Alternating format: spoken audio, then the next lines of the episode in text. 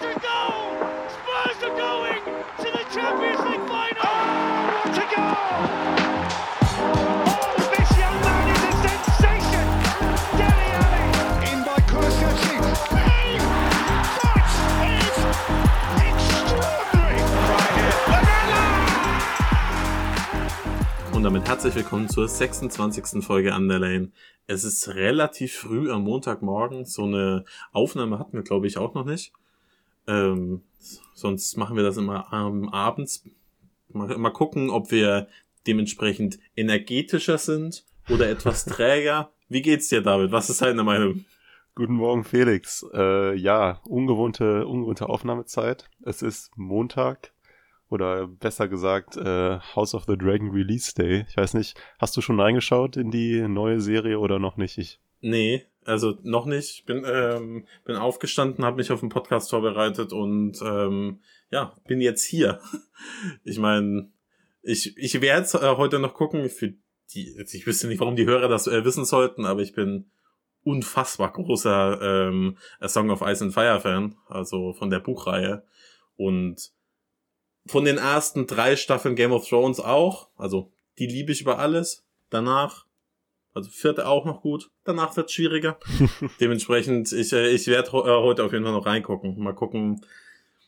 Ich hoffe, ich hoffe einfach nur, dass mir die Serie nicht, äh, nicht ganz so viele physische Schmerzen bereitet wie die, wie die letzten zwei Staffeln Game of Thrones. Das wäre super. Das ist mein Ziel. ja, da geht's mir, da geht's mir ähnlich. Ich werde es mir auch äh, anschauen und so wie ich mich kenne, wahrscheinlich auch noch heute im Laufe des Tages.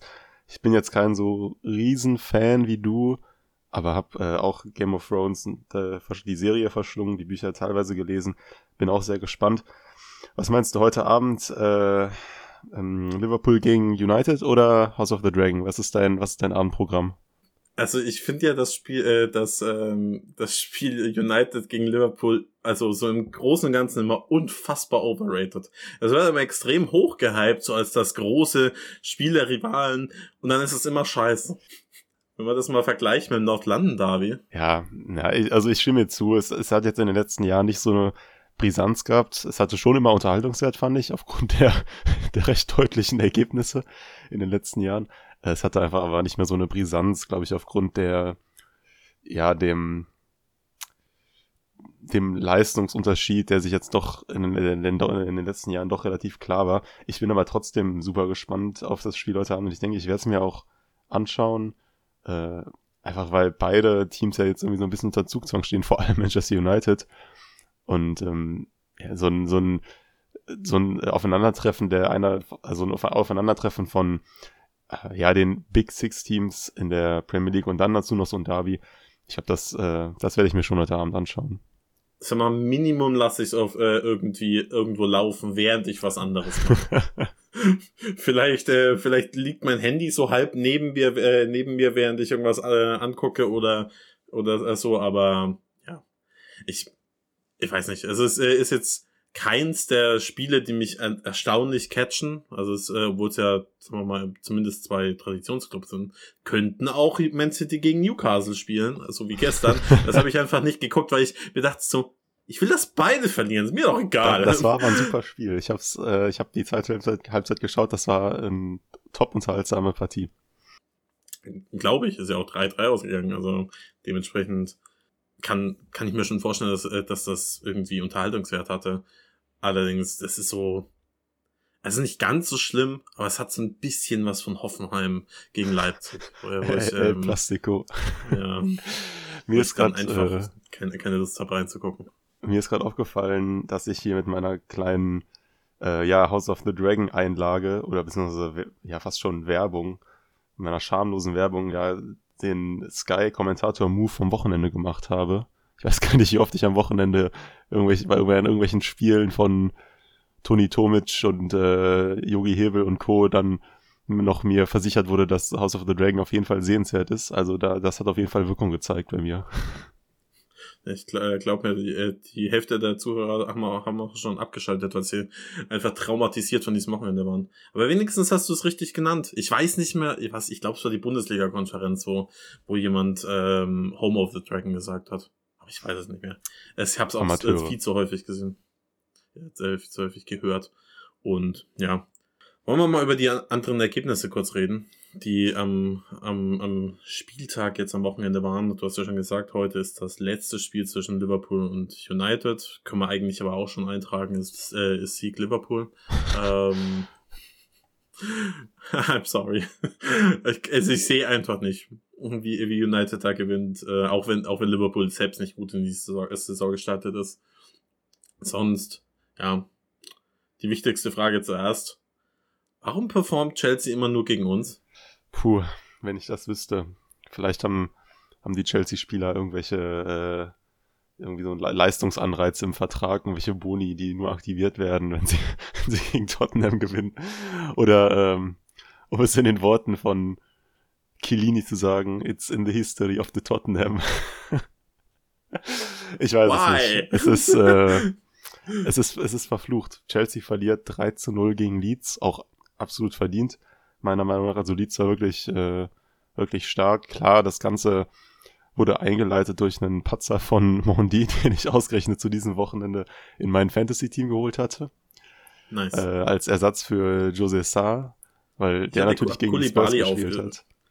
Ich, ja. ich habe Kulibali ähm, äh, reingetan. Der war bei mir auf der Bank, aber Romero war ja, äh, war ja verletzt. Dementsprechend, I feel your pain. Ja, ich glaube, Chelsea hat dieses Wochenende einige Fantasy, Fantasy Manager ja, zu, zur Verzweiflung getrieben. Kukurea war ja, war ja auch, ähm, oder soll ja auch super schlecht gewesen sein. Ich habe das Spiel nicht gesehen, ich habe nur die, die, ähm, die Bewertungen gesehen nach dem Spiel. Jo, da, ich habe das Spiel auch nur so mit einem Auge verfolgt, äh, als ich am, als ich gestern die Wohnung, die Wohnung geputzt habe, hatte ich äh, das Spiel auf dem Tablet nebenbei an. Das heißt, ich habe es auch nur so mit einem Auge verfolgt, aber das, was Kukurea da gespielt hat, sah jetzt nicht sonderlich, sonderlich gut aus, aber auch insgesamt Chelsea Harvards soll wohl auch nicht so gut gewesen sein. Da wurden jetzt auch die ersten Rufe laut, dass er vielleicht mal auf die Bank äh, verdonnert werden sollte. Ja, aber das füllt mich schon mit Schadenfreude, muss ich ganz ehrlich sagen, nach den Ereignissen der letzten Woche. An Niederlagen von Chelsea äh, finde ich immer super. also, weiß nicht, dass, äh, ich, ich habe ja, also wir haben ja beide Chelsea in der Saisonprognose nicht in die Top 4 getippt. Yes. Ich glaube auch weiterhin, ähm, äh, weiterhin dran, dass sie das nicht packen. Die Frage ist, ob, äh, ob United wirklich vor ihnen landet. Das mittlerweile frage ich mich, ob äh, dann doch, äh, doch was ich da, dass ich da, was ich da gesehen habe. Aber ja, also keine Ahnung. Jetzt mal abgesehen von vom Spiel gegen uns, war das eine sehr, sehr bescheidene, äh, sehr bescheidene Saisonstart von Chelsea. Also jetzt die Nieder Niederlage gegen Leeds, aber auch schon der erste Spieltag gegen ähm, Everton war ja auch schon sehr ja, schwach, wo sie auch nur äh, durch ein Elfmeter-Tor gewonnen haben. Dementsprechend mal gucken. Ich ähm, bin gespannt, wie viele Punkte sie äh, noch, noch äh, liegen lassen. Sonst, was ist äh, sonst noch äh, Schönes passiert? West Ham hat verloren gegen Brighton. Ist auch immer nett. Ähm, wie, wie du schon angesprochen hast, ähm, Newcastle hat gegen City 3-3 gespielt. Das Einzige, was mich so ein bisschen beunruhigt, ist natürlich der, äh, ist Arsenal zurzeit. Ich glaube, dass die im Laufe der Saison noch ordentlich Punkte liegen lassen, vor allem wenn die Vierfachbelastung dann einsetzt, weil ich der Meinung bin, dass ihr Kader jetzt nicht so unfassbar tief ist. Aber sie sind schon ganz gut in die Saison gestartet. Das muss man ihnen leider lassen.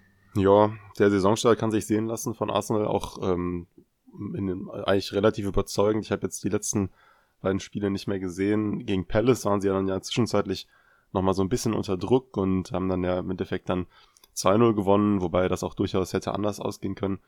Jetzt gegen äh, Bournemouth 3 zu 0. Auf dem Papier sehr überzeugend. Ich habe das Spiel jetzt nicht gesehen. Ja, es ist auch nur Bournemouth. Ein guter Saison, es ist, es ist Bournemouth, klar. Es ist ein guter Saisonstart von Arsenal. Aber, und das haben wir ja auch schon direkt analysiert als, oder direkt ge gesagt, als die, die ähm, Spiele und der, als der Spielplan rausgekommen ist, sie haben auch wirklich den mit, eigentlich mit Abstand leichtesten äh, Saisonauftakt in, von allen Mannschaften in der Liga. Und ich, ich glaube, ihre nächsten Spiele sind jetzt auch alle sehr machbar. Dann im Herbst äh, spielen, ist ja noch das Northern Derby am 1. Oktober und danach spielen sie dann, glaube ich, auch gegen Liverpool und Chelsea. Ich bin mir gerade nicht zu 100% sicher. Auf jeden Fall kommen dann da ein paar härtere Aufgaben und da bin ich mal gespannt, was sie dann daraus machen. Stand jetzt sieht's ganz gut aus, aber ich stimme dir auch zu, dass sobald äh, sie dann auch zweimal die Woche spielen und auch die Pokalwettbewerbe einsetzen, ähm, etc., also diese, dann sie nicht, sie nicht mehr nur sich auf die Premier League fokussieren können, dann könnte es schon schwierig werden, weil äh, sie haben jetzt, glaube ich, in allen drei Spielen dieselbe Startelf aufs Spiel geschickt. Also es hat sich jetzt eine Elf schon ziemlich fest etabliert und die ist auch ordentlich, aber dahinter wird es dann auch dünn, wie du sagst, und ähm, das kann schon zum Problem werden. Ja, man stellt es sich vor, Gabriel Jesus wird ausfallen. Also natürlich, genau. es ist bei jeder Mannschaft so, wenn so quasi die besten Spieler äh, ausfallen, gibt es immer einen Leistungsdrop. Aber man hat ja in der vergangenen Saison gesehen, wie, wie sehr sie sich irgendwie nach einem Mittelstürmer gesehnt haben. Und äh, wenn der jetzt wegfallen würde, dann würde er da halt wieder Ekitia spielen. Und äh, der ist nicht komplett scheiße, aber jetzt auch nicht übermäßig gut. Ja, also du sagst es auch schon. Brutal einfacher Saisonstart. Jetzt spielen sie daheim gegen Fulham und Aston Villa. Also es würde mich schon sehr wundern, wenn sie da ähm, Punkte liegen lassen. Dann der erste, in Anführungszeichen, Test gegen United. Ah, okay. Und das habe ich, das, das hab ich ganz vergessen, dass sie noch gegen United spielen. ja, die hat man auch schon, ähm, ich habe äh, auch überall gelesen, ja, die haben ja, die spielen ja quasi gegen äh, bis zum Nordlanden Derby einfach nur gegen leichte Gegner. Mal gucken. Vielleicht kann ja United bis dahin so ein bisschen Fahrt aufnehmen. Vielleicht. Wir hoffen es mal. Aber ja, sonst Sonst war es noch irgendwie ein sehr, sehr weirder äh, Premier League-Spieltag, finde ich. Ich habe mhm. äh, hab in unserem Kicktipp-Spiel gefühlt alles falsch getippt. Also legit wirklich fast alles. Äh, den, den Spurs-Sieg habe ich äh, richtig getippt, aber danach so, ich habe, ähm, ich glaube, ich habe auf Brentford getippt, ich habe, äh, glaube ich, auch auf Leicester getippt und ich habe ähm, auch relativ sicher auf, auf Chelsea getippt. Also und auf City sowieso. Also es ähm, ist quasi alles, alles falsch gelaufen, was ähm, was falsch, äh, falsch laufen können äh, diesbezüglich, aber naja, solange es eine Niederlage von Chelsea äh, gibt, nehme ich auch weniger Punkte bei einem äh, Tippspiel mit. Ja, beim, bei mir, die war, bei mir ist ähnlich im Kickspiel, äh, ich, das war gerade eine Mischung aus Tippspiel und Kicktipp. Im Kick-Tipp-Tippspiel lief es bei mir ähnlich schlecht.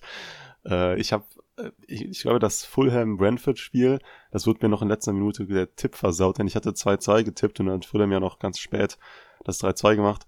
Ich habe auch für Leicester, auf einen Leicester-Sieg getippt, äh, einen Everton-Sieg, 1-0 habe ich, glaube ich, getippt. Ähm, Manchester City und Chelsea sowieso, West Ham, Brighton bin ich mir gerade nicht ganz sicher. Ja, das heißt, beim, beim Tippspiel sieht es bei mir nicht so gut aus. Dafür liege ich, glaube ich, in der Fantasy-Liga noch knapp auf dem ersten Platz. Ich bin mir nicht ganz sicher. Das heißt, da habe ich deutlich mehr Ambitionen. Ähm, aber das war auch kein sonderlich super Spieltag für mich. Wobei jetzt Salah und Diaz das heute Abend noch retten können. Also ich bin mal gespannt. Ich habe noch nicht reingeguckt, wenn ich ehrlich bin, aber ich weiß, dass ich äh, Haaland und, äh, und Ken aufgestellt habe. Das äh, muss ja zumindest schon ein paar Punkte gebracht haben. Ähm, ja. Mal schauen. Ähm, übrigens auch hier nochmal Shoutout. Ist natürlich jetzt schon der dritte Spieltag rum, aber falls ihr noch joinen wollt, einfach auf Social Media schreiben, dann fügen wir euch noch hinzu. Gut, wollen wir aber mal zu den Spurs kommen. Genau, dann lass uns doch jetzt mal übergehen, nachdem wir den Premier League Spieltag einmal abgeklappert haben, zur Spieltagsanalyse.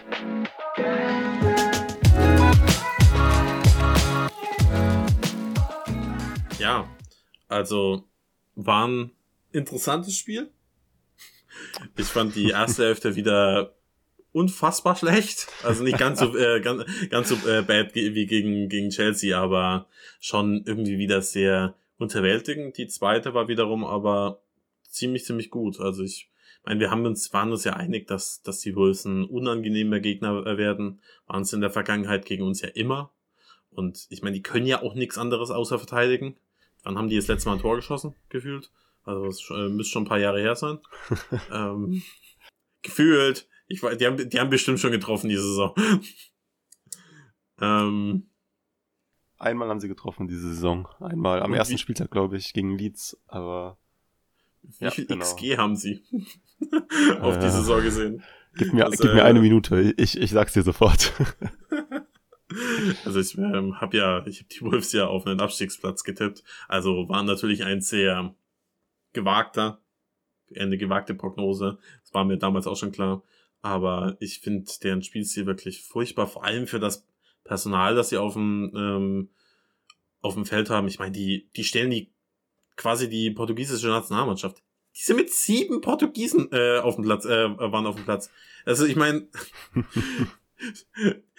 das musst du dir mal vorstellen. Du, äh, du spielst in England und deine, äh, deine, deine Startelf besteht aus sieben Portugiesen.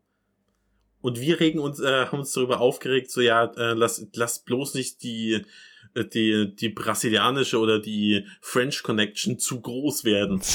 die haben keine portugiesische äh, Connection, die haben einfach nur Portugiesen in der Mannschaft. Da, da, werden, da werden die Engländer ausgegrenzt in, der, äh, in dem Team. Also ich habe gerade nachgeschaut, sie hatten, glaube ich, knapp 2,5 XG in den bisherigen drei Saisonspielen, daraus ein Tor. Ist natürlich jetzt auch nicht so grandios. Ähm, ja, normalerweise über, ähm, überbieten sie ihre XG. Ich bin, äh, ich bin erstaunt. ja, du sagst es, gegen die Wolves ist es irgendwie nie, nie leicht. Das äh, es ist ja auch klar, die, das ist eine Mannschaft, die hat eigentlich Qualität und die ist, kann auch sehr diszipliniert sein. Ähm, ist auch manchmal so, ein, so, eine Art Wundertüte irgendwie, da kann, kann alles passieren. Ich war jetzt nicht sonderlich nervös vor dem Spiel, weil ich schon das Vertrauen hatte, dass äh, man die Wolves eben schlagen kann. Aber ich war mir jetzt auch nicht zu selbstsicher, dass das irgendwie ein ein Selbstläufer wird. Also wie, gegen Southampton war ich, sag ich mal, deutlich entspannter im Vorfeld der Partie. Ähm, ich fand die erste Halbzeit, sie war nicht gut, da bin ich voll bei dir, aber ich fand es jetzt auch nicht so schlimm. Ich fand es bei weitem nicht so schlimm wie gegen Chelsea, also wirklich bei weitem. Und ich fand die Performance war jetzt auch nicht so furchtbar, wie sie jetzt von manchen dargestellt wird. Also ich sag mal so, die ersten 20, 25 Minuten, das war für mich einfach klassisches Abtasten. Da kam jetzt von beiden Mannschaften nicht so viel. Danach hatten die Wolves dann etwas mehr Zugriff.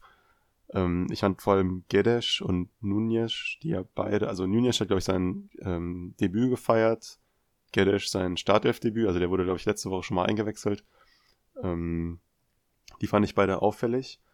Äh, da hat, haben die Spurs meiner Meinung nach in der Defensive davon profitiert, dass eben mit Davinson Sanchez ein Innenverteidiger auf dem Feld stand, der auch über eine gewisse Schnelligkeit und Athletik verfügt, weil ja es gab ja einige Situationen, in denen dann eben ähm, Gedesh oder Nunez äh, mit steilen Bällen geschickt wurden und dann Sanchez aber äh, im Zweikampf im Zweikampf die Überhand hatte, weil er eben eine gewisse Athletik und Schnelligkeit und einen gewissen Antritt hat. Das heißt, ähm, ja, es war einfach, es war eine relativ frustrierende Hälfte. Die Spurs waren nicht so wirklich im Spiel. Kane war komplett aus dem Spiel genommen und das hat man, finde ich, auch gut gemerkt, denn über ihn läuft ja auch sonst viel im Spielaufbau. Und ähm, der war total abgemeldet. Auch im Mittelfeld war, wie auch schon gegen Chelsea, jetzt nicht sonderlich viel Zugriff. Ich würde jetzt aber nicht sagen, dass die Wolves die klar bessere Mannschaft waren. Also ich weiß, das war dann irgendwie, es gab dann irgendwann mal einen Zeitpunkt in der ersten Hälfte, da war die Torschussstatistik 9 zu 0 für die Wolves. Das ist mir klar. Aber die haben einfach auch. Neunmal aufs Tor geschossen? Ja, ja, die haben, die haben wirklich häufig aufs Tor geschossen. Ich kann das nochmal gerade kurz die Zahlen rausholen. Ähm, sie hatten in der ersten Hälfte hatten sie zwölf Schüsse, aber davon auch nur zwei auf den Kasten. Das heißt, die haben wirklich auch aus, einfach nur draufgeballert. Das hat Max ja, glaube ich, auch geschrieben. Ähm, von daher fand ich da die Statistik etwas irreführend und sie hatten auch ja, über das ganze Spiel hinweg verteilt jetzt auch nicht sonderlich viele Expected Goals. Das heißt, Tottenham war einfach jetzt nicht sonderlich gut und die Wolves hatten ein leichtes Übergewicht, auch im Mittelfeld vor allem. Aber ich fand, es war jetzt nicht so, als wären die, als hätten die Wolves die Spurs an die Wand gespielt, was letzte Woche gegen Chelsea noch anders aussah. Ja, ja. Also ich, ähm, das ist auf keinen Fall vergleichbar mit, mit dem Chelsea-Spiel. Also gegen Chelsea hatten wir keinerlei Antworten und gegen die Wolves war es jetzt sicherlich keine gute erste Hälfte. Wir haben uns wenig Torschancen erspielt, aber ich hatte gleichzeitig eben auch keiner, also fast nie irgendwie Angst, dass jetzt ein Gegentor fallen könnte. Also es gab diesen Kopfball von, von Nunez, der war relativ knapp. Irgendwann war Podens auch mal in einer, sagen wir mal, relativ gefährlichen äh, Situation, aber ich kann ja nicht mal mehr, äh, mehr genau sagen, ähm, wann und wie das war. Aber sonst, es, es ist jetzt nicht wahnsinnig viel passiert. Also ich bin, ich war einfach ein bisschen enttäuscht davon, dass wir wieder nicht irgendwie ein bisschen aggressiver in, in die Zweikämpfe ge gegangen sind und ein bisschen, bisschen dynamischer gespielt haben, aber ja, das war, das ist, die Probleme lagen tendenziell diesmal mehr bei uns, als äh, dass der, dass der Gegner uns die, die wirklich bereitet hat. Sonst, ich weiß nicht.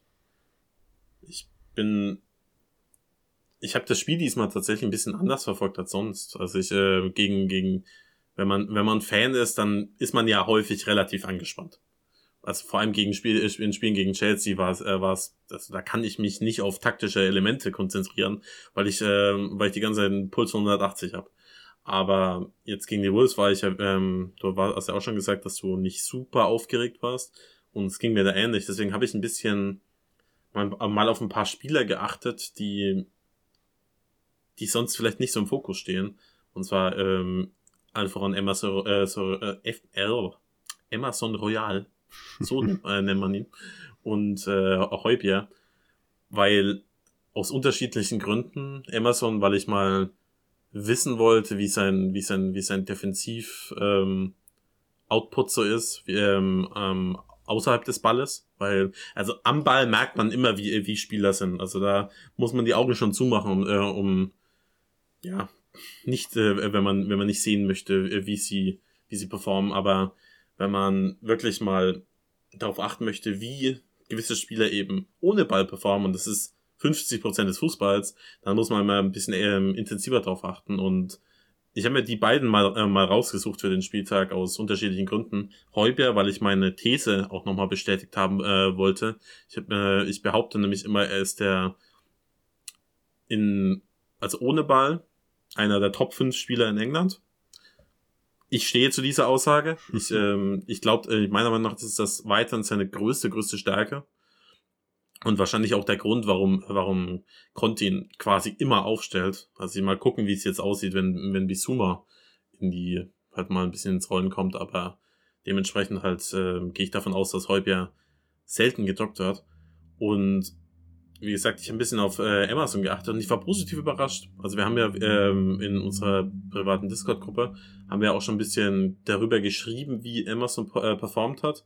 Und es war wie immer offensiv nicht ganz zielführend, wenn auch deutlich besser als sonst. Also beziehungsweise deutlich besser als letzte Saison.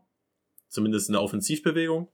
Aber defensiv, da war ich wirklich mittelmäßig impressed. Also, ähm, ja. Ja, ja, der, der Emerson-Punkt, der bereitet mir so ein bisschen Zähneknirschen. Also ich gehe da so insofern mit, dass ich ihn defensiv nach wie vor solide finde. Das haben wir auch schon immer gesagt. Was ist, mir auch positiv aufgefallen ist, jetzt ähm, auch schon gegen Southampton, da hat er ja auch diese eine Situation wirklich gut vorbereitet, ähm, aus der dann, glaube ich, das Eigentor entstanden ist. Und jetzt auch gestern wieder gegen die Wolves, dass er wirklich gut den Ball nach vorne trägt. Also er, er schafft es dann auch, sich manchmal dann noch gegen äh, die Gegenspieler durchzusetzen. Harmoniert, finde ich, gut mit ähm, Kulusewski und Kane im Passspiel. Das Problem ist dann halt nur, sobald er dann im letzten Drittel quasi in der Verantwortung steht, den Ball irgendwie gefährlich Richtung Tor zu bringen. Da, dann kommt da einfach nichts bei rum. Also er hat auch gestern wieder, ähm, vor, sorry, vorgestern, er hat am er hat dann, ähm, im Spiel gegen Wolves fünf Flanken geschlagen. Davon hat nur eine einzige einen Abnehmer gefunden. Das, sind für, das ist für mich schon, ja, also das, das, das, man sieht das ja auch. Also Emerson, Emersons Flanken sind ja mittlerweile berüchtigt. Und das ist halt, ja, für mich ist das wirklich ein ziemlicher, ja, wie soll man sagen? Mir fehlt, also ich weiß nicht, mir fehlt gerade, es gibt da so ein Wort für, das mir gerade nicht einfällt, aber es ist auf jeden Fall schon ein Punkt, der mir sehr viel Kopfschmerzen bereitet bei Emerson, weil ich ihn ja eigentlich, also auch seine Einstellung und was man auch ja so hört, das, ja, gestern habe ich das auch gelesen, ich weiß nicht genau, von welcher Quelle es war, aber es war auf jeden Fall entweder Ellie Gold oder The Athletic, also auf jeden Fall relativ gut informierte Quellen, die auch eben geschrieben haben, dass er sehr, einen sehr hohen Stand in der Mannschaft hat, weil er eben sowohl in dieser brasilianischen Clique als auch mit ähm, Bentancur und Romero, also so diese südamerikanische Connection, ähm, dass er da sehr, sich sehr gut versteht, dass er einfach einen äh, ja, äh, hohen Stellenwert innerhalb der Mannschaft genießt. Und seine Einstellung ist ja auch immer top. Das heißt, ich mag ihn ja auch. Und er hat sein Spiel verbessert und er hat auch, es gibt auch positive Aspekte an seinem Spiel, aber dieses Endprodukt, das ist halt nach wie vor wirklich unterdurchschnittlich und vor allem gestern, äh, ich sage immer gestern, vorgestern, im Vergleich zu Perisic wurde das so brutal offenbart, wie, wie schlecht das ist und das, ja, das ist, ist schade, denn ähm, wenn, wenn das, wenn er da noch arbeiten würde, dann wäre er eigentlich der perfekte Wingback. Aber so, ich weiß nicht. Das ist fast ein bisschen unfair. Also ich, ich stimme dir bei allem zu. Aber so Perisic ist halt auch einer der, ja, der Top, weiß, Top, weiß, Top weiß. 4, Top 5. Ähm, aus, Aber schau dir, so schau dir, die. Schau dir an, was Perisic für Flanken spielt und jetzt stell dir vor, solche Flanken würden auch von rechts in den Strafraum kommen. Aber egal. Das wird nicht passieren. Wäre ich Also- einfach noch einen zweiten Perisic. Oder Emerson Ja. Royal muss einfach die Flanken, du musst einfach Flankentraining mit Perisic machen, den ganzen Tag. Selbst wenn er gute Flanken schlagen würde, ich glaube, er glaubt nicht, dass er also was Emerson, ähm, Emersons größte Schwäche im Offensivspiel ähm, äh, Spiel ist, ist ja häufig, dass er nicht weiß, wann er ähm, die- diese Sachen, äh, wann er wirklich die Flanken schlagen müsste. Es geht mir jetzt auch gar nicht nur um das Flankenschlagen an sich, da war ja ab und zu kommt ja auch mal eine, eigentlich eine ganz ordentliche durch, sondern auch mehr um so das Decision-Making, dass er halt einfach dann im, so ein bisschen wie Reguilon ja auch im letzten Drittel einfach überfordert wirkt und dann in der Regel den Ball lieber auf Kulusewski ablegt, der dann irgendwie eine Torchance kreiert. Das ist ja auch vollkommen fein, aber das geht halt, also es geht halt nicht immer so. Und wir sehen ja, dass Emerson sehr häufig äh, da auf der rechten Seite sich auch offensiv einschaltet und den Ball nach vorne trägt. Und das ist ja auch alles super. Aber wenn er dann noch eben, sag ich mal, offensiv ein bisschen mehr Spielintelligenz hätte, würde das, glaube ich, das Angriffsspiel der Spurs nochmal auf ein neues Level heben. Safe. Also ich meine, er macht ja wirklich viele Dinge ganz äh, sehr, sehr gut. Also mindestens ordentlich. Ich äh, finde einfach, dass er im letzten halben Jahr unfassbar diszipliniert geworden ist, was so das Spiel, also ähm, äh, aufs, aufs Kontespiel an sich bezogen. Er macht wirklich gute Läufe. Ähm, er bricht auch mal einen ähm, Angriff ab. Ich weiß nicht, ähm, er hat, es gab diese eine Situation, wo er, wo er rechts den Ball bekommt und er so das Sprinten angefangen hat und ich dachte, oh nee, nicht schon wieder. Ähm, ich äh, dachte, er sprintet jetzt bis zur Eckfahne äh, durch und dann will er ihn wieder irgendwie reinschlagen, weil er ja dadurch mal ein, in Anführungszeichen, Tor geschossen hat. Worüber ich mich immer noch ein bisschen aufrege, selbst wo- obwohl ein Tor daraus entstanden ist. Aber nein, er hat abgebrochen. Also er ist ein bisschen smarter geworden, aber ja, also der letzte Pass, der ist einfach von ihm nicht gut. Ich glaube einfach, dass er aktuell, er ist ja, Stand jetzt ist er ja Wingback, äh, Nummer eins auf rechts. Das muss man ja einfach so sagen. Und ich glaube einfach, das liegt daran, dass er viele Sachen, die Conte fordert, sehr diszipliniert abruft. So ein bisschen wie ich das bei Sessenor auch gesagt habe, dass er bei Se- äh, habe ich auch gesagt, er macht macht wenig falsch, aber das End, äh, Endprodukt beziehungsweise so ein bisschen, es fehlt noch was. Und bei Sessenor hat man das Gefühl, das könnte noch kommen. Bei Amazon habe ich das Gefühl nicht. Aber dafür ist er defensiv dann halt vielleicht ein bisschen äh, stärker. Und ähm, damit ich da jetzt auch mal kurz drauf eingehe, weil ich, ich habe ja gesagt, ich habe ein bisschen drauf geachtet, was er außerhalb des, ähm, also abgesehen vom Ball macht. Ähm, und was mich ein bisschen beeindruckt hat, war, wie smart er sich teilweise positioniert hat. Also da war, es gab ein paar Situationen, wo wir im Aufbauspiel den Ball verloren haben und, und Emerson dann gut die Räume zugemacht hat. Also das habe ich tatsächlich nicht erwartet, weil ich mich ja immer darüber aufrege, da- dass er in der Offensive wenig Spielintelligenz an den Tag legt. Und ähm, so ein Positioning in der Defensive ist ja dann das gleiche, nur eben für die Abwehr. Und ähm, da war ich ein bisschen, war ich ehrlich gesagt äh, positiv äh, überrascht, dass er da ähm, wirklich gut die Räume zugemacht hat. Und das ist schon auch ein ähm, wichtiges Asset quasi für die Mannschaft. Also wir haben ja, ich glaube, in, in einem Podcast mit Max habe ich immer darüber geredet, ob wir überhaupt noch wollen würden, dass er geht. Und mittlerweile bin ich zumindest an dem Punkt, an dem ich sage, ihn jetzt abzu äh, äh, abzugeben wäre, auch wenn es definitiv nicht passieren wird, äh, wird, einfach naiv, weil er Minimum einfach eine solide Leistung irgendwie an den Tag legt. Also er wird offensiv nie ein Weltklasse äh, Wingback sein, da sind wir uns alle einig. Aber er macht gerade wenig gravierende Fehler. Und das ist, äh, ist glaube ich, jetzt äh, das, was, was Conte am liebsten ist. Lieber irgendwie wie jemanden, auf den er sich zumindest verlassen kann, wo er sich ein bisschen drüber, äh, im Notfall auch ein bisschen drüber aufregt, was er in der Offensive abliefert, aber sagen wir mal, nehmen wir jetzt Chad Spence als Gegenbeispiel, der wäre vielleicht in, oder ist mit Sicherheit in vielen Aspekten der, hier kommt das Wort wieder, bezüglich Profil, der bessere, der bessere Conte Wingback, aber er ist halt jetzt einfach ein rohes Talent und einfach noch nicht so diszipliniert, äh, diszipliniert in den meisten Aktionen. Dementsprechend, ja. Ich bin positiv überrascht von Emerson. Er ist ohne Frage, und das ist absurd, dass ich das sage, einer der besten Spieler der, äh, der Spurs-Saison bisher. Er war im ersten Spiel gut. Er war gegen Chelsea unauffällig, aber zumindest nicht schlecht. Und jetzt war er wieder einer der, keine Ahnung, drei besten Spurs-Spieler auf dem Feld oder vier besten. Aber ähm, da, ich, ich bin überrascht. Ich muss ihm äh, ein bisschen Credit geben, weil wir haben ja in der Vergangenheit häufig auf ihn rumgehakt. Er hat sich schon deutlich verbessert. Das, das auf jeden Fall. Ja, er hat sich auf jeden Fall verbessert.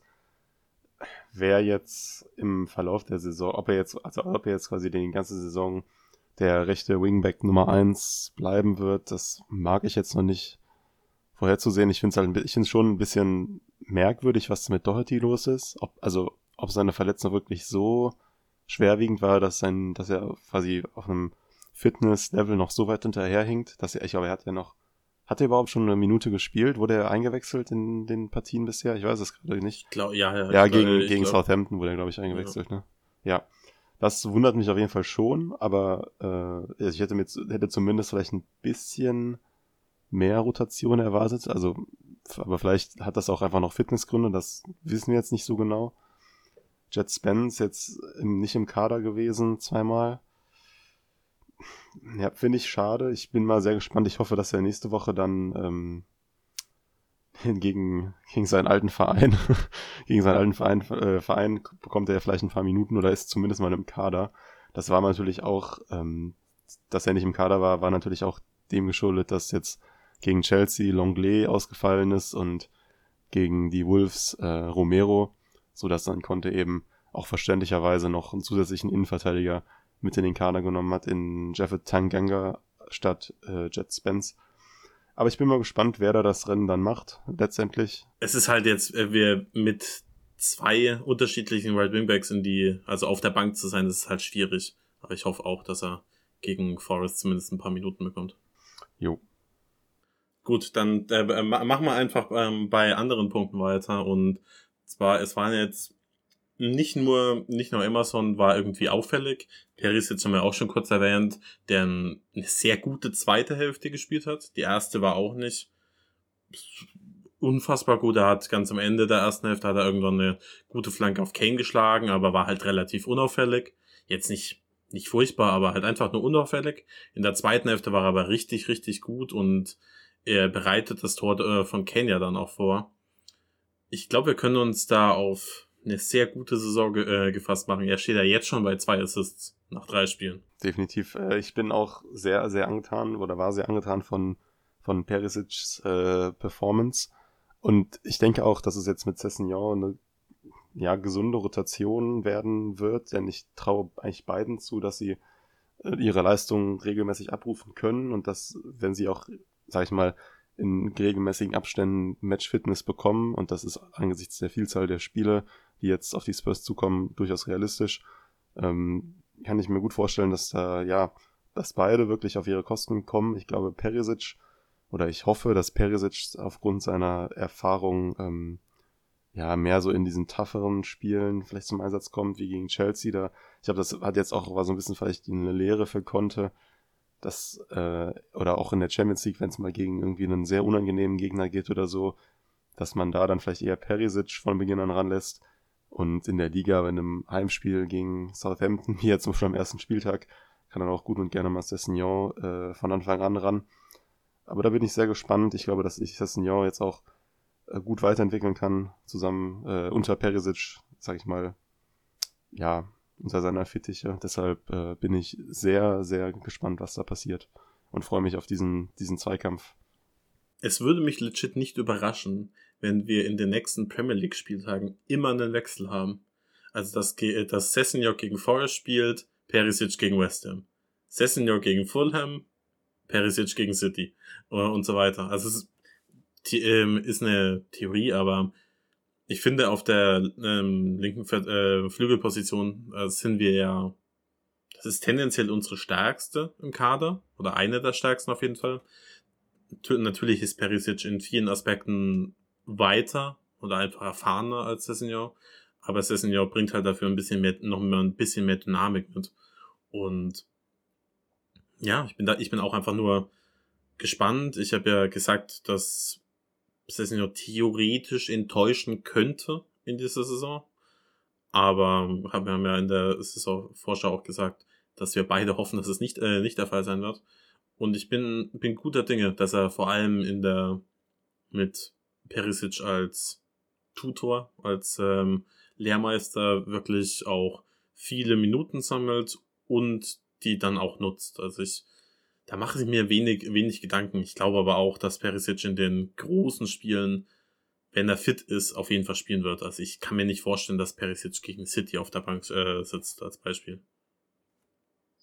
Ein, zwei Worte zu, zu den Standards vielleicht? Oder zu dem Tor? Also, also allgemein Gianni Vio Fanclub. Uh. Dann vielleicht äh, zur Ecke, aus der dann das Tor entstanden ist. Also letzte Saison, ich habe mir das mal, hab mir das mal notiert, Letzte Saison haben wir 62 Ecken gebraucht, um ein Tor zu schießen. Ähm, und in dieser Saison haben wir jetzt nach 23 Ecken schon zwei direkte Tore nach Ecken und eigentlich sogar drei erzielt, weil das Eric Dyer Tor gegen Southampton ja, glaube ich, auch aus einer Ecke entstanden ist, wenn auch dann ähm, jetzt nicht sofort, sondern dann erst irgendwie im Zwe der zweite Ball kam dann ja irgendwie von Sony. Äh, aber das, ja, das, okay, wir bleiben dann, mal bei zwei. Genau. Bleiben wir mal bei zwei. Das, das streichen wir also zwei, zwei äh, Tore aus 23 Ecken. Das äh, ist, ist schon mal eine gute Quote. Ähm, dazu noch auch, diese zwei Tore sind aus 0,31 Expected Goals entstanden. Ähm, und ja, du, die Zahlen sprechen, glaube ich, für sich.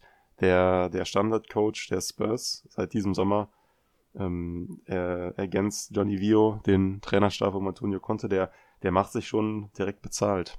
Und das ist wirklich, dass man darf das nicht unterschätzen.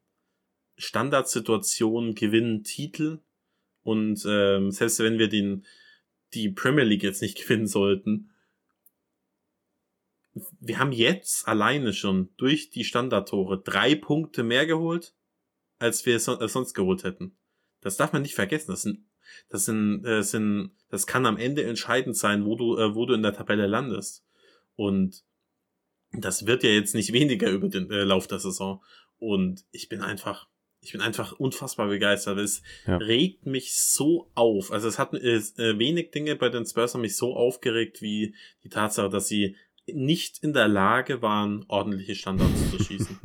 Weil es ist ja nicht so schwer. Also natürlich musst du dir ein paar Gedanken machen, aber es ist wesentlich schwieriger, einen, einen irgendwie einen guten Offensivfußball zu implementieren, als dir zu überlegen, wie spielst du jetzt, äh, schießt du jetzt ordentliche Ecken. Also das ist ja zumindest in der Theorie wesentlich simpler.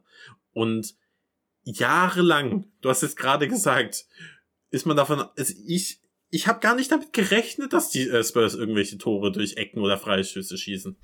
also wenn, wenn, wenn Kane da wieder einen Freistoß 20 Meter vom Tor genommen hat, dachte ich mir, ja gut, geht entweder in die Mauer oder drüber. Das waren die einzigen beiden ähm, äh, Situationen, also ähm, Szenarien irgendwie, wie das ausgehen könnte. Und bei den Ecken dachte ich mir so, ja, da war ich auch nicht irgendwie gespannt, könnten wir da mal ein Tor schießen.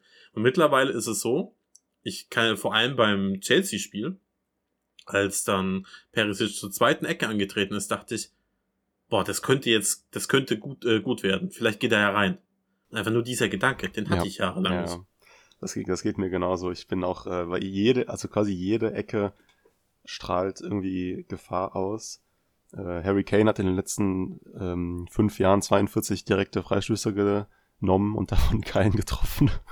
um das nochmal gerade kurz äh, deine, deine, da mal Salz in die Wunde zu streuen bei dir. ähm, ja, äh, Gianni Vio hat seine UEFA Trainerlizenz, trägt den, die, seine, seine Abschlussarbeit trägt den Titel Set Pieces, The 15 Goal Striker.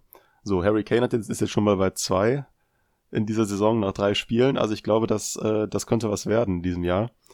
Ähm, lass uns doch am mal Ende, am Ende ähm, holt ähm, Harry Kane äh, die 40 äh, Scorer, die ich, äh, die ich prophezeit habe, nur weil er ganz viele, äh, ganz viele Tore nach Eckbällen und Freistößen schießt. ähm, lass uns noch mal kurz auf die Ecke an sich, auf die spezifische ähm, Situation schauen. Also äh, das ist das ist super von Perisic. Ich weiß nicht, ob du das jetzt gerade noch vor Augen hast. Er löst sich da quasi von ähm, von Jimenez, der ihm eigentlich zugewiesen ist, schleicht sich dann so ein bisschen ja vor vor Ait Nouri, der damit eigentlich gar nicht rechnet und verlängert den Ball dann auf Kane an den ähm, zweiten Pfosten. Also dass dass Gianni Vio, äh, dass die Ecken in seinem Repertoire häufig an den kurzen Pfosten gehen, das sollte eigentlich bekannt sein. Wenn nicht, dann schaut euch mal äh, Italien bei der EM 2021 an. Unter anderem so haben sie auch den Ausgleich gegen im Finale geschossen. Äh, und das ist das ist eigentlich, also die Verteidigung der US ist eigentlich auch eklatant, denn zum Zeitpunkt, in dem Sonny äh, anläuft und ähm, quasi den Ball, also die Ecke schlägt, im 5-Meter-Raum sechs Wolves-Spieler, vier Spurs-Spieler und im gesamten Strafraum neun Wolves-Spieler und fünf Spurs-Spieler. Aber Sanchez, Dyer und Davis und in zu gewissem Maße auch Perisic sorgen dafür so viel Unruhe, dass ähm, wenn man quasi, ich habe das eben mal gemacht, wenn man den das Bild einfriert, das, das ist, das sieht, äh, das sieht wirklich nicht gut aus für die Wolves, wie die, wie die das da, wie die das da verteidigen. Ich habe es eben, ich habe es euch eben geschickt. Und Kane, ähm, das hat ja auch Joachim Hebel während dem Spiel erkannt, macht er ja diesen Ausfallschritt nach hinten, dass äh, Collins, der ihm zugewiesen ist, da auf diese Finte reinfällt und muss dann eigentlich nur noch einnicken. Also wirklich, das ist eine unglaublich gute Ecke, ein super Tor und das hat mich wirklich, das, das hat mich so gefreut und ich kann dir dann allem zustimmen, was du eben gesagt hast. Es ist einfach nur äh, eine, eine un, bislang ähm, ja, ungekannte Freude, die, dass die Spurs so viel Gefahr von hohen Bällen ausstrahlen. Also das, das kann wirklich ein Gamechanger werden. Ja, weil man muss, äh, muss nämlich äh, auch dazu sagen, weil so gut sind wir ja noch gar nicht in der Saison. Vor allem unsere zwei Superstars in der Offensive. Also ich meine, sowohl Kane als auch Sonny sind ja, spielen ja bisher eine sehr unterdurchschnittliche ähm, Spielzeit. Ich meine, Kane steht bei zwei Toren, aber halt beide nach Ecken. Und ja, also ich meine, wir, wenn wir uns überlegen, wie häufig wir in den vergangenen Jahren nur auf diese beiden gebaut haben, bei äh, unser, beziehungsweise unser komplettes Offensivspiel, äh, Offensivspiel nur auf die beiden ausgelegt waren.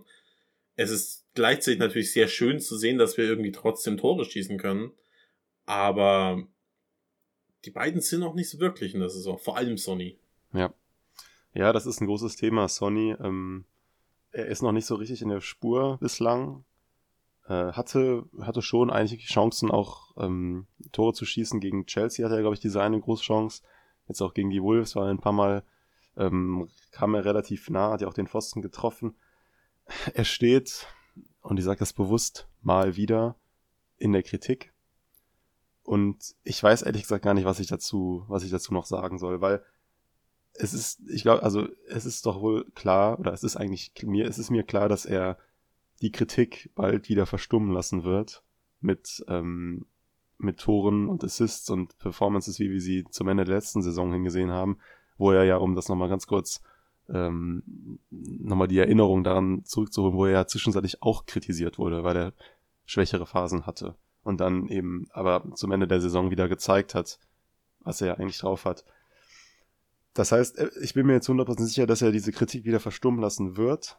Aber, und das ist jetzt, das ist durchaus ein berechtigter Punkt, im Gegensatz zur letzten Saison haben wir jetzt mit Richardison einen Spieler auf der Bank sitzen, der durchaus auch da mal spielen könnte, der mal statt, äh, statt Sonny spielen könnte und der durchaus auch, finde ich, jetzt gezeigt hat, dass er mal einen Startelf-Einsatz verdient hat.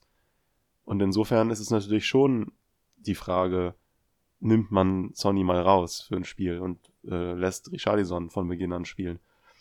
Das ist, das ist super schwierig und ähm, ich beneide Antonio Conte nicht das, um, um diese Entscheidung jetzt, weil ich auch denke, dass es für Sonny und sein Selbstbewusstsein sicherlich nicht optimal ist, wenn er jetzt nach drei Spielen, die jetzt nicht so super liefen, dann direkt aus der Mannschaft fliegt, wo er der eigentlich in den letzten Jahren einer der wirklich unangefochtenen Leistungsträger dieses Teams war. Insofern ist es sehr schwierig. Ähm, mein Bauchgefühl sagt mir, ich würde ihm noch jetzt gegen Forest und vielleicht auch gegen West Ham noch das Vertrauen geben. Und wenn es dann, wenn er nach wie vor nicht in die, in die Spur findet, dann kann man ihn auch mal runternehmen und das ist dann auch okay. Aber ich würde ihm vielleicht jetzt noch das Vertrauen geben. Es kommt ja auch darauf an, wie, wie Conte das moderiert. Also ich, ähm, er wird ja nicht, also was ja definitiv da nicht der Fall sein wird, ist, also er wird ja nicht langfristig aus der Mannschaft äh, droppen. Nein, auf keinen Fall. Das, ähm, es würde mich nicht wundern, wenn Richarlison jetzt gegen Forrest mal startet. Da muss halt einfach Conte dann auch äh, kommunizieren, beziehungsweise der wird das auch im Laufe der Vorbereitung schon ge äh, ge äh, gemacht haben, dass jeder Spieler, auch Sonny und Kane, mal, ja. mal nicht spielen. Und ähm, vielleicht ist jetzt das Spiel gekommen bei, äh, gegen Forest. Keine Ahnung, vielleicht ist es auch schlau, ihn da spielen zu lassen, weil er, es vermeintlich ein schwacher Gegner ist und er, beziehungsweise zumindest einer, bei dem man vielleicht wo er offensiv ein bisschen mehr Räume hat als im Spiel gegen Chelsea und, äh, und die Wolves. Aber ja, man muss jetzt auch mal anders sehen und sagen, Richarlison hat definitiv auch mal ein paar Minuten jetzt verdient. Ja. Also der war gegen, gegen Chelsea schon relativ stark und gegen, ja, gegen die Wolves war er wahrscheinlich der beste, äh, beste, also zumindest besser als Kane, äh, Kane und, ähm, und Sonny. Ich wollte jetzt gerade äh, sagen, bester Offensivspieler, das stimmt nicht, denn Kulusewski war wieder überragend. Aber ist wenn es jetzt äh, nur darum, äh, wenn es danach geht, wer hat jetzt leistungstechnisch es verdient, gegen Forrest in der Startelf zu stehen, dann äh, müsste die Wahl eigentlich auf Richarlison fallen. Aber ja, bin mal gespannt. Ich mache mir einfach wenig Gedanken. Conte wird das definitiv äh, gut moderieren können. Der hat einen guten Draht zu den Spielern, vor allem Sonny, die lieben sich ja innig. so, also wenn man, äh, wenn man äh, immer die, die, die Umarmungen äh, nach dem Spiel sieht. Aber ja, mal gucken. Ich, äh, ich bin gespannt. Gibt sonst noch äh, einen Spieler, über den wir quatschen wollen? Ich glaube nicht. Also Kane, äh, haben, haben wir schon gesagt, das ist nicht die beste Spielzeit von ihm bisher. Er, es, sie, die meisten Mannschaften machen es bisher ganz gut, ihn irgendwie als Anspielstation, äh, ähm, Anspielstation auszuschalten. Denn wenn du ihm den Ball gibst und er aufdrehen kann, dann wird es einfach super schwierig für die, für alle Teams. Und ähm, da wird jetzt häufig sehr, sehr gut gepresst. Das hat Chelsea in Perfektion gemacht. Die Wolves aber allerdings auch sehr, sehr gut. Ich bin mal gespannt, ob das, ob sich da ein Trend abzeichnet, dass das nicht mehr so häufig funktioniert, aber mal gucken. Gut. Wollen wir das Spiel mal zumachen? Yes. Und ähm, kurz über, über die Transfer-News, die in den äh, letzten Tagen gekommen sind, äh, sprechen? Sehr gerne.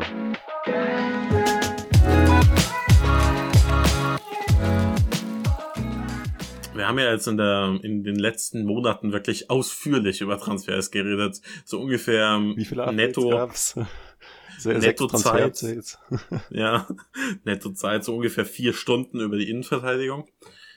Ähm, und das sind ja die meisten, meisten Transfers sind ja durch. Also wir haben ja schon, schon sieben, sieben. ich wollte jetzt gerade ja. äh, sechs sagen, sieben. aber es, mit Udogie sieben Transfers getätigt.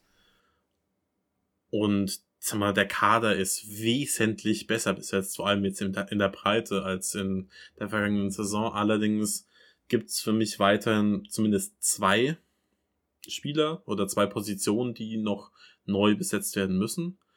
Da haben wir auch mehrmals schon drüber geredet. Allen voran die zentrale Innenverteidigung. Wenn Eric Dyer ausfällt, haben wir ein Riesenproblem.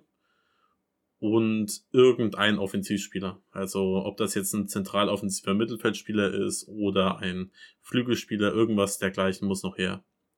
Und da kam jetzt in den letzten Tagen und Wochen kamen ein paar Namen hoch. Für, ähm, für die zentrale Innenverteidigung wirklich überhaupt niemand. Ich hoffe, dass da irgendwie, dass vielleicht doch noch irgendwas mit Sabani passiert. Also ich, ich wiederhole, ich habe den noch nie spielen sehen, aber er scheint ein Riesentalent zu sein. Und nachdem ich nicht glaube, dass man da tief in die Grasch, äh, Tasche greift und irgendwie einen Topspieler holt, ist ein Top-Talent die logische Alternative. Für die Offensive gab es jetzt allerdings schon was, dass ähm, der Name, der in, den letzten, in der letzten Woche am heißesten gehandelt wurde, war äh, Ruslan Malinowski von Atalanta.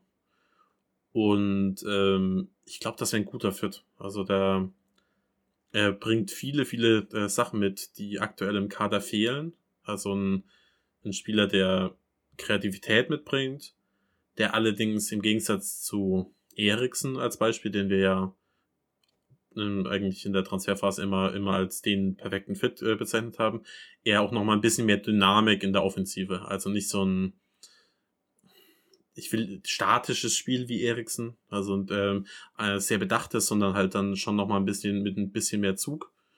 Gleichzeitig aber trotzdem jemand, der der mal eine ja tiefe Abwehrreihe aufbrechen kann, der einen unfassbar guten linken Fuß hat und das scheint relativ, also ich bin relativ optimistisch, dass der Deal durchgeht, wenn ich ehrlich bin, denn Malinowski hat auf Twitter und Co.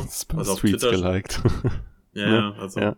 Ähm, hat, äh, hat Spurs-Tweets geliked, hat ähm, gleichzeitig auch, hat seine Frau auch schon Abschiedstweets ähm, äh, oder halt irgendwie auf Social Media irgendwie den Abschied bekannt gegeben. Und dementsprechend gehe ich davon aus, dass er auf jeden Fall Atalanta verlässt. Das ist ja auch kein Geheimnis.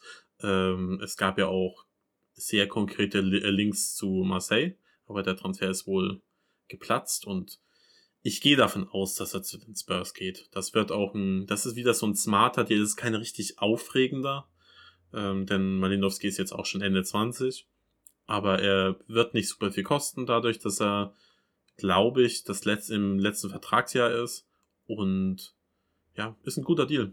Also meiner Meinung nach. Wie siehst du das? Ja, ich bin da genau, bin da bei dir, ähm, sehe das genauso. Ich äh, würde jetzt lügen, wenn ich sagen würde, dass ich jetzt äh, ultra viel von ihm gesehen hätte. Ich schaue jetzt nicht so viel Serie A bzw. Atalanta, aber das, was man so sieht, hört und liest ähm, von ihm, ist ganz ordentlich.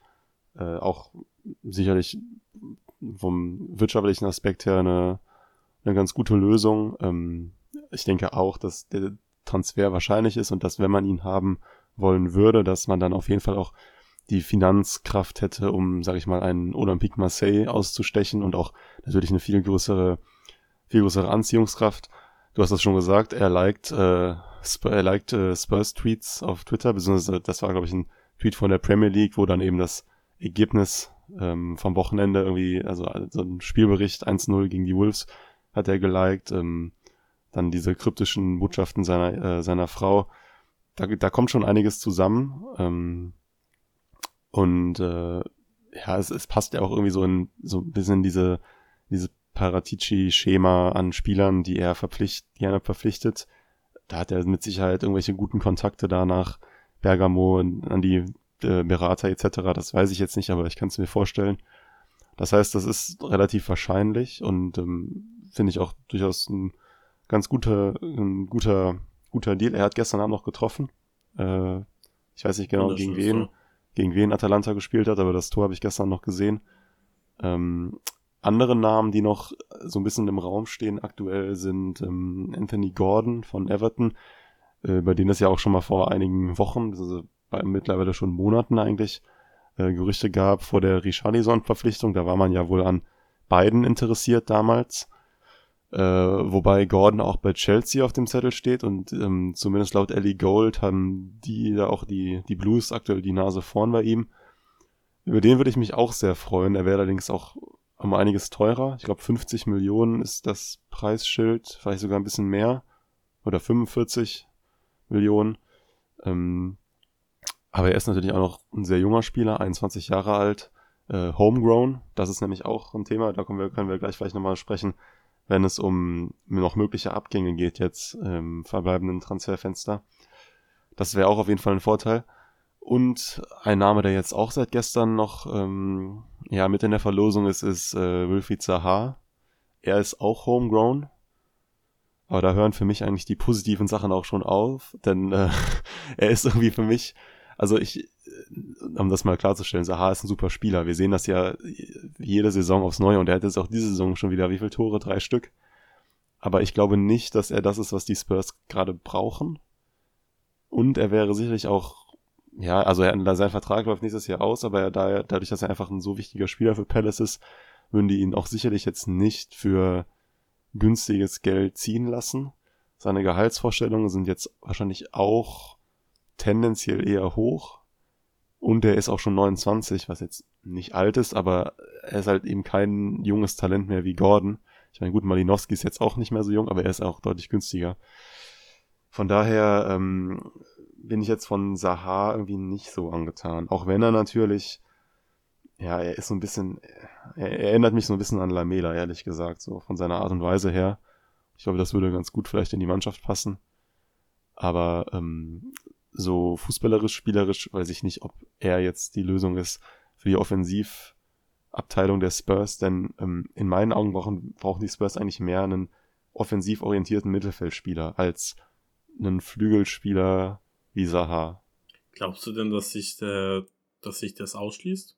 Dass man, wenn man Malinowski holt, ähm, äh, dann ein anderer Offensivspieler quasi vom Tisch ist? Ich, ich denke nicht, dass sich das prinzipiell ausschließt, aber ich halte es jetzt nicht für wahrscheinlich, dass man noch zwei Offensivspieler holt.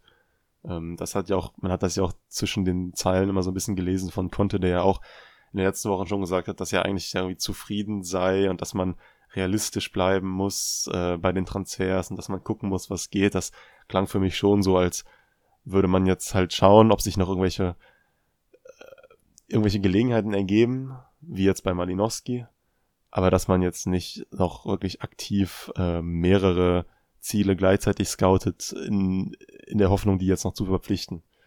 Von daher, also es ist, man muss natürlich auch noch schauen, was noch auf der Abgangsseite passiert. Also was vielleicht auch noch nennenswert wäre, ähm, Riel, äh, Brian Riel wird wohl den Verein verlassen. Das heißt, wenn jetzt noch ein Malinowski oder Sahar oder so kommen würde, dann wäre das eigentlich nur ein, quasi auf, also auf dem Papier zahlenmäßig ein Ersatz für den Abgang von Riel mit, also ein Offensivspieler geht, ein Offensivspieler kommt. Also wir würden jetzt damit quasi unsere Offensivoptionen rein numerisch jetzt nicht vergrößern. Ähm, von daher, ja, also ich glaube, ich würde beruhigter schlafen, wenn noch zwei Offensivspieler kommen, aber ich halte es nicht für realistisch. Ja, also ich, ich bin auch nicht davon ausgegangen. Also wir haben ja auch mehrmals gesagt, dass, dass noch wahrscheinlich zwei Spieler kommen, ein Innenverteidiger und irgendjemand für die Offensive, welche Position auch immer. Und ich wäre auch zufrieden damit, wenn jetzt Malinowski kommt und, weiß nicht, Zabani und wir eine ukrainische Connection aufmachen oder so. Aber, ja, ich weiß nicht, ich, äh, ich muss auch ehrlich zugeben, ich bin immer noch sehr heartbroken wegen Saniolo. Ich, ähm, es, es, es, tut, äh, es fällt mir schwer, über Offensivspieler zu reden. Ich, ähm, ich habe mich die letzten Jahre habe ich mich immer so ein bisschen davor geschützt, ähm, nicht zu viel zu hoffen, also nicht zu sehr zu hoffen, dass er zu den Spurs kommt. Da gab es ja auch immer diese Links, aber diesmal war es wirklich zu konkret, um mich äh, äh, um mich selbst zu schützen. Keine Ahnung. Also ich glaube, wenn wenn wir mit mit wenn wir mit, ähm, wenn wir noch Malinowski holen, dann sind wir in der Offensive auch ganz ordentlich besetzt. Was heißt ganz ordentlich? Dann sind wir auch gut besetzt, weil ich, ähm, wir haben natürlich dann Richarlison, ähm, Lukas Mura und Malinowski da äh, quasi so als Backups in Anführungszeichen für die, für die drei da vorne. Das ist schon ganz gut. Aber ich wiederhole, es ist auch super unaufregend. Also wenn ähm, Malinowski ist wieder so ein, ist ein smarter Transfer und ich verstehe total, warum man den haben möchte. Aber es ist so, wenn, man die kompletten Transfers der Spurs anguckt, dann gibt es so wenig ähm, Spieler da, die irgendwie so ganz, ich weiß nicht, dieses ganz besondere Gefühl auslösen. Und das, dieses Gefühl ist ja auch manchmal falsch. Also sowas wie Brian Hill hat das letztes Jahr bei mir ausgelöst und das scheint ja nicht so gut äh, mhm. gelaufen zu sein. Aber so ein bisschen dieses, man so ein bisschen fantasieren kann, so was könnte passieren. Und Saniolo war das halt bei mir ganz klar.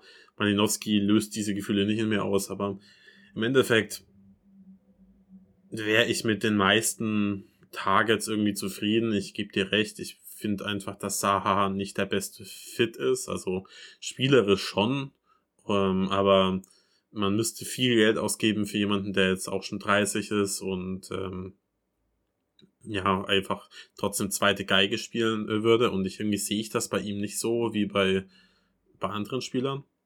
Anthony Gordon ist talentiert, aber der, das Preisschild ist enorm und ich ja. wüsste nicht, warum man 50 Millionen für Gordon ausgeben würde, wenn man das für Saniolo nicht gemacht hätte. Ähm, du bist einfach nur noch, einfach, das nimmst du jetzt einfach nur noch persönlich. ich nehme es nur noch persönlich. ähm, ja, keine Ahnung. Ja, ich, ich, ich, es wird definitiv noch was passieren. Ich frage mich aber auch tatsächlich, und das macht mir so ein kleines bisschen Sorgen, warum in der Innenverteidigung nichts passiert.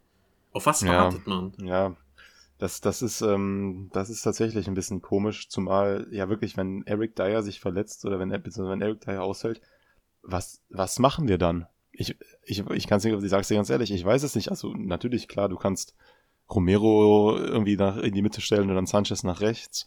Das würde wahrscheinlich sogar gemacht werden. Also, ich weiß nicht, oder irgendwie vielleicht mit Longley, keine Ahnung.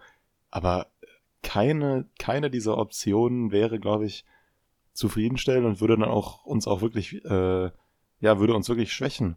Denn Eric Dyer hat sich da in der Mitte so festgespielt und ähm, ist ja auch der Organisator dieser, dieser ähm, Innenverteidigung. Deshalb ist es schon verwunderlich, dass da irgendwie nichts passiert. Ich meine, wenn sich Eric Dyer verletzt und ähm, wir dann jetzt einen Ersatz holen, der meinetwegen noch nicht sonderlich viel Erfahrung hat, da waren ja auch, glaube ich, mal vor ein paar Tagen äh, Gerüchte um ein Spiel aus der Championship, dessen Name ich aber gerade vergessen habe. Das wäre dann so oder so eine Schwächung, wenn sich Eric Dyer verletzt, das ist klar. Also das heißt, dass, wir müssen einfach hoffen, dass er sich nicht verletzt. Aber dass man halt wirklich so gar keinen nominellen Ersatz irgendwie hat, äh, das, das ist schon ein bisschen verwunderlich. Und ähm, ich, ich hoffe, dass noch was passiert. Ich kann, also ich bin mir sicher, dass äh, Paratici und äh, das im Verein, also Tottenham ist ja eigentlich dafür bekannt, am Ende des Fensters nochmal häufig zuzuschlagen. So war das ja in den letzten Jahren immer. Am Deadline Day äh, war es immer recht, ähm, der war zwar immer ein ja, recht beschäftigter Tag am Hotspur Way. Äh, aber von, also von daher bin ich, bin ich guter Dinge, dass da jetzt auch aktuell noch hinter den Kulissen gearbeitet wird und da auch noch irgendwelche potenziellen Deals noch bereitstehen, aber äh, man hört so gar nichts und das ist schon ein bisschen besorgniserregend, sage ich mal. Ja, bin da voll bei dir. Also ich, ähm, vielleicht wartet man auf, dass vielleicht irgendwo noch ein Topspieler irgendwie irgendwo runterfällt, aber ich wüsste einfach nicht wer. Also so jemand wie Skriniar wird nicht kommen, das äh, das Geld geben wir nicht aus, also die haben 75 Millionen von der PSG äh, ähm, gefordert. Port Torres wird, ist aus irgendeinem Grund wohl nicht gewollt. Ich weiß es nicht, vielleicht liegt es an seiner Kopfballschwäche, who knows. Aber eben von den großen Namen sehe ich einfach niemanden, der, der da jetzt, ja, entweder gut passen könnte oder den ich für realistisch halte. Dementsprechend gehe ich davon aus, dass eben ein Talent kommt. Zabani scheint der Favorit zu sein, aber es passiert ja auch in der Richtung irgendwie nichts. Daher, I don't know. Ich bin, ich, es, ich bin mir sicher, dass noch ein Innenverteidiger kommt. Das wäre auch einfach naiv, denn ich, äh, wir haben es jetzt schon mehrfach ausgeführt, aber Eric Dyer ist der Einzige, der die Innenverteidigung ordnen kann. Also Romero, ist das einfach nicht sein Spiel. Sanchez kann das nicht. Vielleicht kann das Longley. I don't know. Also das kann ich einfach nicht sagen. Daher, naja, mal gucken. Also es wird interessant sein. Das Transferfenster ist jetzt noch ein bisschen mehr als eine Woche geöffnet. Neun Tage, um genau zu sein. Und mal schauen, was sich noch entwickelt. Also da wird, da wird noch Bewegung ähm, kommen, denn wir wollen ja auch noch ein, zwei Spieler abgeben. Gut. Ja, Malinowski hat übrigens gestern gegen ähm, AC Mailand getroffen, habe ich gerade gesehen. 1 zu 1 ist das Spiel ausgegangen. Nice. Gut. Wollen wir zum Quiz kommen? Äh, lass mich gleich noch kurz eine Sache erläutern oder eine Sache noch kurz erwähnen, dann können wir gerne sofort zum Quiz übergehen. Der Grund vielleicht, warum, also auch jetzt auf der Abgangsseite noch einige Sachen passieren, Region, Wings, Tanganga stehen immer noch in Verhandlungen, ist, wir hatten das, dieses Thema ja auch schon mal angesprochen vor einer Weile, ist die, die Homegrown-Situation bei den Spurs und da sieht es vor allem, also in der Premier League ist alles soweit in Ordnung. Ähm, da werden die Spurs keine Probleme bekommen. Es sieht tendenziell eher problematisch aus in der Champions League, denn da äh, sind Stand jetzt ähm, äh, Stand jetzt äh, schon 17 ausländische Spieler eben registriert. Und das ist mehr, mehr darf man nicht registrieren. Ähm, da ist jetzt noch äh, Reglion eben noch dabei. Das heißt, wenn der geht, wäre wieder ein, ein Platz frei, äh, den man dann zum Beispiel mit Malinowski oder so besetzen könnte. Äh, aber da ist es halt eben etwas problematisch, weil äh, Ben Davis und Matt Doherty eben nicht als Homegrown-Spieler zählen. Und ähm, das heißt, ja, man, da muss man, da werden Conte und Paratici sich Gedanken machen müssen, wie sie den, äh, ja, den Kader für die internationalen Wettbewerb, für den internationalen Wettbewerb dann eben gestalten. Es war ja in den letzten Jahren auch häufiger mal so, dass dann zum Beispiel ein Joe Roden gar nicht in den Kader berufen wurde, der dann quasi einfach rausfiel, äh, was für ihn immer ein bisschen blöd war. Ich weiß nicht, in den, in den Jahren davor hat es auch manchmal immer irgendwie eingetroffen. Wer wäre das noch? Ich weiß es gerade nicht mehr so genau. Ähm, dass dann manchmal Spieler, von denen man das eigentlich gar nicht erwartet, dann irgendwie nicht in den Kader, es nicht in den Kader schaffen, weil die UEFA da auch relativ strikte Homegrown-Regeln hat, dass nämlich ähm, von den acht Homegrown-Spielern auch mindestens vier vom Verein selbst ausgebildet werden müssen. Das, äh, da war ich, herrschte eben zwischen uns beiden ein bisschen Verwirrung, ähm, aber also ob diese Regel noch gilt, aber wir haben jetzt eben nochmal nachgeschaut und sie gilt tatsächlich noch. Das heißt, das ist schon ein bisschen äh, problematisch und da ist man eigentlich darauf angewiesen, dass halt zumindest noch Region auf jeden Fall geht. Ansonsten kann er halt nicht für den Kader gemeldet werden. Aber das wäre ja auch irgendwie ärgerlich. Und heute Morgen kam die Meldung rein von The Athletic, dass wohl Nottingham Forest, wer sonst, äh, daran interessiert ist, ihn auszuleihen. Dass, dass, dass wir Regilon nicht, äh, nicht losbekommen, hätte ich ja. niemals gedacht. Das Von allen komisch. Spielern, die wir abgeben wollten, dachte ich, äh, er und Lo Celso, der wird's am einfachsten. Denn Relon ist ja kein furchtbarer Fußballer. Der hat, der, der passt nur einfach nicht zum, zum Wingback-System von Conte. Aber er ist ein absolut solider Linksverteidiger. Entweder man fordert zu viel, aber gleichzeitig kann ich mir auch nicht vorstellen, dass es nicht irgendwo ein, ein Angebot von über 20 Millionen gibt. Das sehe ich einfach nicht, dass es, dass das niemand zahlen möchte.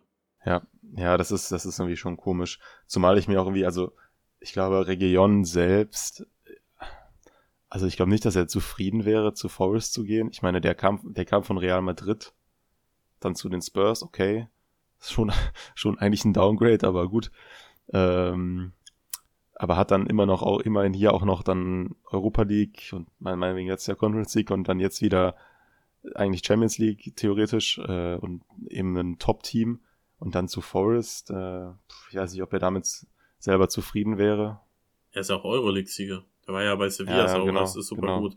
Also ich kann mir nicht vorstellen, dass er bei, also das sehe ich nicht. Also der Forest, äh, das wäre, das wäre bei allem Respekt vor Nottingham Forest unter seinem Niveau. Ich glaube ja. einfach so ein, so ein Wechsel nach Spanien eben zu jemandem wie, ähm, wie Sevilla. Ich glaube, das wäre ganz ja. gut für ihn. Zumal es halt auch für die Spurs, für die Spurs ist ja auch sehr frustrierend. Man hat jetzt bei Lo Celso und Ndombele das schon ähm, zähneknirschend akzeptieren müssen, weil man die sonst einfach nicht anders wegkriegt. Aber es ist halt auch super frustrierend, wenn du dann auch Rigelion verleihst. Denn den soll, der, wie gesagt, du hast es ja schon, du hast es ja gerade sehr schön äh, nachskizziert. Das ist kein schlechter Spieler. Sogar eigentlich ein guter Spieler. Und auch ein Spieler, den, der noch meiner Meinung nach eigentlich einen gewissen berechtigten Marktwert haben sollte. Und ähm, den dann auch, also es ist halt frustrierend, die ganzen Spieler immer nur auszuleihen mit irgendwelchen Kaufoptionen, die dann mal gezogen werden und mal nicht. Und dann kommen sie nächstes Jahr wieder und du stehst wieder vor demselben Problem mit der Kaderzusammenstellung. Und man will ja auch irgendwie ein bisschen, ein bisschen Transfererlöse in die Kassen gespült bekommen. Das heißt, äh, ja, keine zu, also das wäre, glaube ich, keine zufriedenstellende Lösung. Klar, man kann irgendwie dann vielleicht das Gehalt äh, sich sparen, aber es sollte doch eigentlich genug Interessenten für Rion geben. In Spanien zum Beispiel. Gehe ich auch, auch davon aus. Ja. Gut, dann lass uns äh, doch übergehen zum Quiz.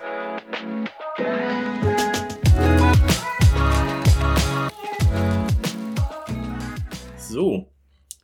Ähm, ich habe heute kein Audioschnipsel oder so mitgebracht. Das ähm, habe ich nicht geschafft. Aber ich habe mir ein bisschen was anderes überlegt. Und ähm, vielleicht haben das sowas ähnliches ähm, Leute auch schon mal auf YouTube gesehen. Da gibt's manchmal so, so Videos, wo, wo dann Vereinswappen hintereinander geklatscht werden und man dann Spieler erraten muss. Also die, Tra ah, äh, die, Trans äh, die Transfers. Ja. Oh, und ähm, wir machen sowas ähnliches heute mit Spurs-Spielern oder halt ehemaligen Spurs-Spielern. Ähm, ich gebe dir mal ein Beispiel. Ähm, ein relativ einfaches. Ich nehme an, dass du das er äh, ähm, errätst. Ich hoffe es. Sonst werde ich mich hier blamieren heute. Also wenn du das nicht errätst, dann haben wir ein Problem. ähm, also du, du wirst mir jetzt quasi den, den Verlauf, der, den Karriereverlauf dieses besagten Spielers eben darstellen in richtiger Reihenfolge, also jetzt nicht verkehrte Reihenfolge oder so. Genau, das okay, ähm, in, in, richtiger Reihenfolge und wenn du einen Spieler nicht errätst, das sind unterschiedlich schwierige, haben wir ein paar mhm. rausgesucht, dann nenne ich dir auch mal irgendwie Transfererlöse. Okay, ähm, alles klar. Fangen wir mit, äh, mit dem Beispiel einfach mal an. Die Karriere ging los bei Southampton. Mhm. Dann ist er zu den Spurs. Dann zu Real. Dann äh, zur Laie zurück zu den Spurs. Dann wieder bei Real und dann bei äh, zum LF äh, LAFC. Das ist wirklich wucher schwierig, nein Spaß. Ähm, die Gareth Bale natürlich.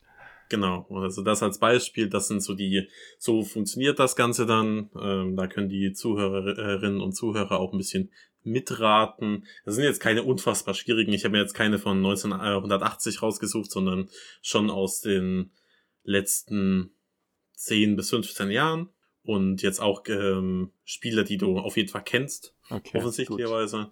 Dementsprechend, ja, starten wir mal mit einem interessanten Kandidaten. Oh man. Ähm, sein Profidebüt hat er bei Nantes gegeben. Dann ist er zu äh, Olympique Marseille.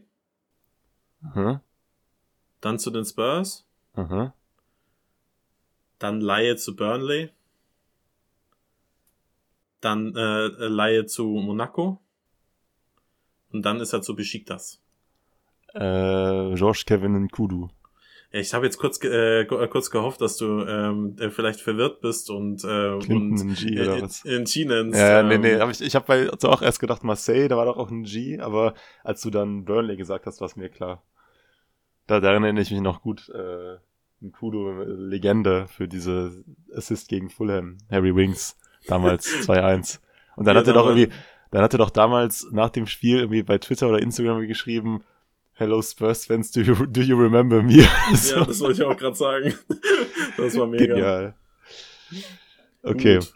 Machen wir weiter. Ähm, okay, jetzt muss ich kurz nachgucken, was für ein Verein das ist. Das äh, äh, kenne ich selbst nicht. das zeigt ja schon mal gut an. Mal schauen, ob ich deine Spieler kenne. okay, der, der Verein ist irrelevant. ähm, Twente Enschede. Mhm. Spurs. Uh. West Brom. West Brom. Monaco. Oh Gott. Laie zu Anderlecht. Und jetzt butcher ich einen, äh, einen türkischen Verein. Äh, äh, Başakşehir? Hm? Ja, Bakashik. Ja, ich weiß nicht. Ich weiß, welchen du meinst auf jeden Fall. Istanbul, ne? Ja. Ja. Oh. Ist ein Spieler, den ich unfassbar geliebt habe, den ich tatsächlich auch länger bei den Spurs äh, gerne gehabt hätte. Also, okay, dann ist es, ich gehe sehr stark davon aus, dass es ein Spieler ist, der jetzt nicht in den letzten sechs, sieben Jahren bei den Spurs gespielt hat oder so, sondern tendenziell eher davor wo dann meine Erinnerungen auch etwas löchriger Jetzt, sind. Vor genau sechs Jahren äh, hat er den Verein verlassen. Vor genau sechs Jahren, das heißt im Sommer 2016. Exakt. Hat er den Verein verlassen. Wer ist denn damals gegangen? Fasio ist damals gegangen, aber der war, das, der kann es nicht sein, der war bei der Roma. Den wollte ich auch nicht länger bei den Spurs haben. äh, wer ist damals noch gegangen? Enschede. West Brom. Aber du bist auf dem. Ah, ich, ich weiß, wer es ist. Äh, Nasser Chadli. Exakt. Ja, klar, klar. Den mochte ich immer sehr. Ich äh, fand tatsächlich, dass er ein bisschen, bisschen früh gegangen ist. Den hätte man ruhig noch ein bisschen länger halten können. Also ich meine, gut, wenn, wenn Pochettino ihn nicht haben wollte oder so, keine Ahnung. Aber an sich war er für mich immer ein ziemlich, ziemlich guter Impact-Sub. Der war ja auch, äh, glaube ich, sogar noch bei der WM 2018 für Belgien noch relativ viel im Einsatz. Also der war noch ziemlich lange belgischer Nationalspieler, nachdem er dann bei den Spurs äh, in Anführungsstrichen aussortiert wurde. Das, ja, ich glaube ich glaub, ich glaub schon, ja. Das ähm, ist ein, war ein immer ein guter Spieler. Also das, ähm, ich wiederhole mich, aber den, den hätte ich irgendwie ge- äh, gerne noch ein bisschen, bisschen länger, äh, länger gehabt. Der hat immer einen guten Eindruck, äh, Eindruck gemacht. Gut, zwei machen wir noch. Zwei vielleicht schwierigere, Okay. ähm, weil sie auch ein bisschen länger her sind. Aber es sind, sind große Spieler. Also es sind jetzt nicht, äh, jetzt sind wir nicht den, den Impact Sub von 1994 rausgesucht.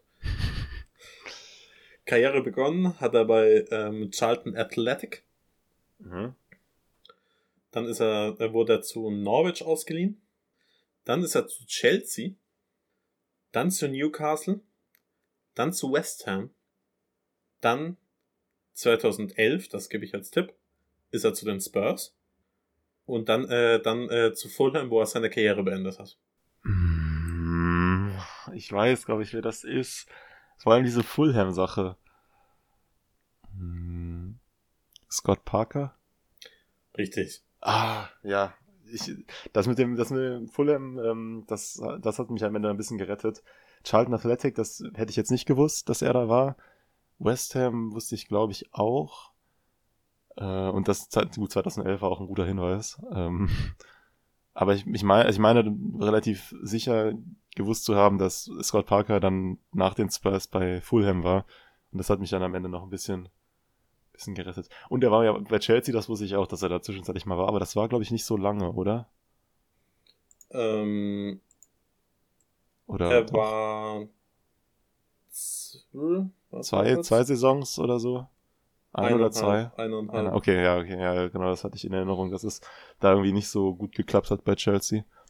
Das war, glaube ich, doch auch in der Mourinho-Ära, ne? Dass er da war. Ähm, ja. Ja, Auch okay. Mourinho-Ära. Okay.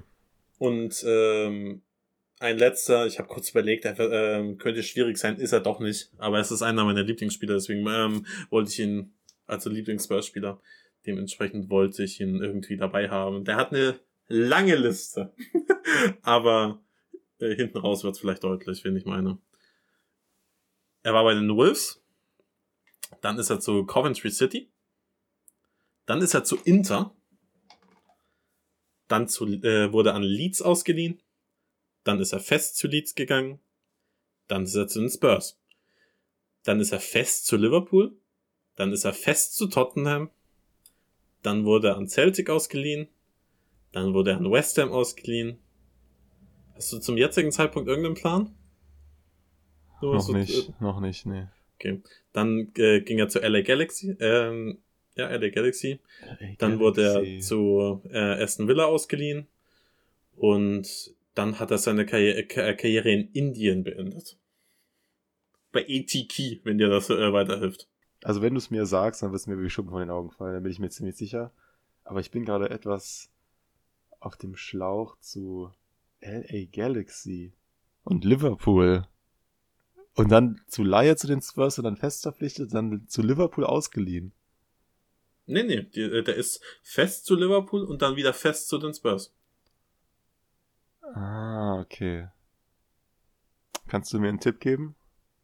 Oder noch irgendwie einen Er hat einen Hinweis? sehr ikonischen Torjubel. Einen sehr ikonischen Torjubel. Das ist der ikonischste Torjubel, den ich in den, bei den Spurs in den letzten 20 Jahren gesehen habe. Dafür muss man athletisch auch ganz gut sein. Puh. Ich glaube, ich glaube, das ist. Wann, wann kannst du mir sagen, wann er bei den Spurs gespielt hat? Weil ich kann mir vorstellen, dass das aus einer Zeit ist, in der ich vielleicht noch nicht so ultra viel die Spurs verfolgt habe.